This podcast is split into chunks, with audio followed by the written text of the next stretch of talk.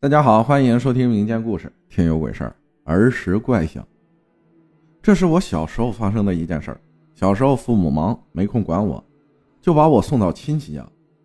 因为我调皮，再加上亲戚家也有小孩，也没空管我，所以比较调皮，经常和表哥他们一起去打架。记得那是零四年夏天的一个晚上，我表哥带着我和别人一起去玩，不知道是我太小了，还是因为我是个女孩。他们都不怎么和我玩，于是我就想着走回去，不和他们玩了。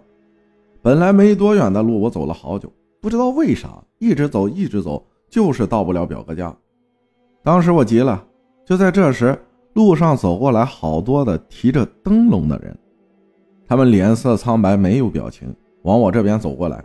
我不知道为啥腿走不动了，就像那腿不是我的。他们慢慢的走过来，等快到我面前的时候，我才看见他们不是走过来的，而是飘过来的。看着他们越走越近，我吓得腿还是动不了。就在这时，我听见一个熟悉的人说：“快跑，别回头！”我就感觉有人拽着我一直跑，比平时跑得快得多，一直跑到了有灯的地方，才慢慢停下来。当我看见灯光的时候，我就听见了我爸的声音，说我怎么自己回来了。怎么不说一声？我正想说的时候，眼前一黑，就昏过去了。等我再醒来的时候，就是第二天下午了。我妈在床边坐着，我妈好奇地问我怎么回事，为啥自己回来了？我就把那天晚上的事都跟我妈说了。我妈的脸一下子就变了，起身出去打了个电话。快到晚上的时候，我姥姥来了，还带着一个我不认识的人。那是个阿姨，长得有点吓人，不过挺和蔼的。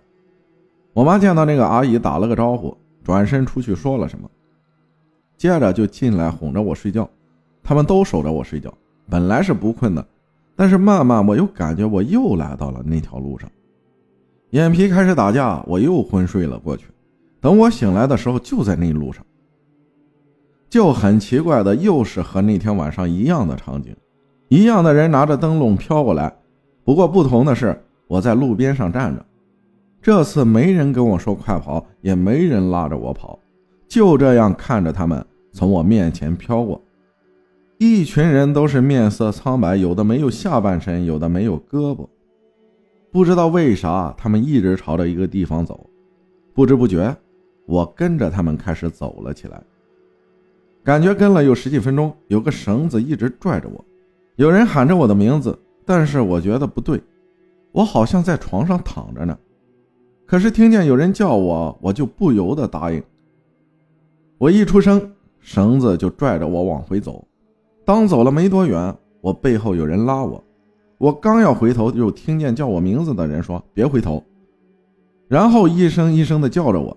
就这样，我慢慢来到了那天见到我爸的那个地方。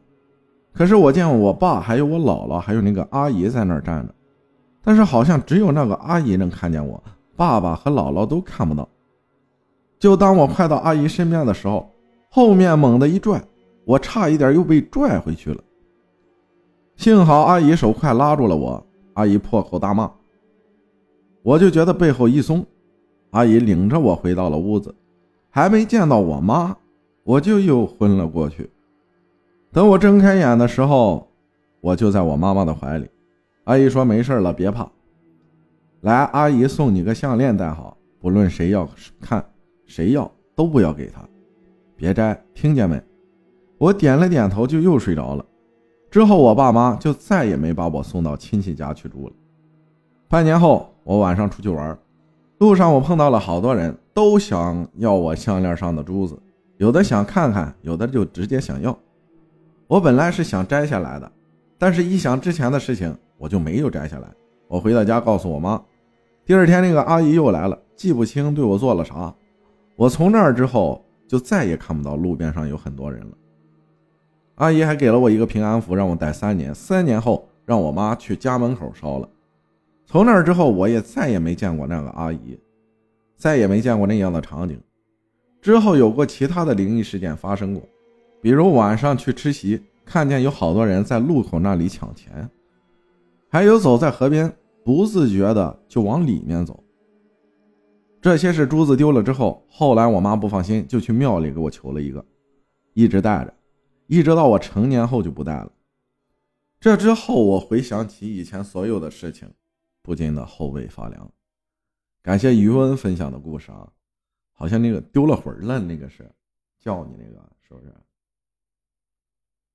感谢大家的收听，我是阿浩，咱们下期再见。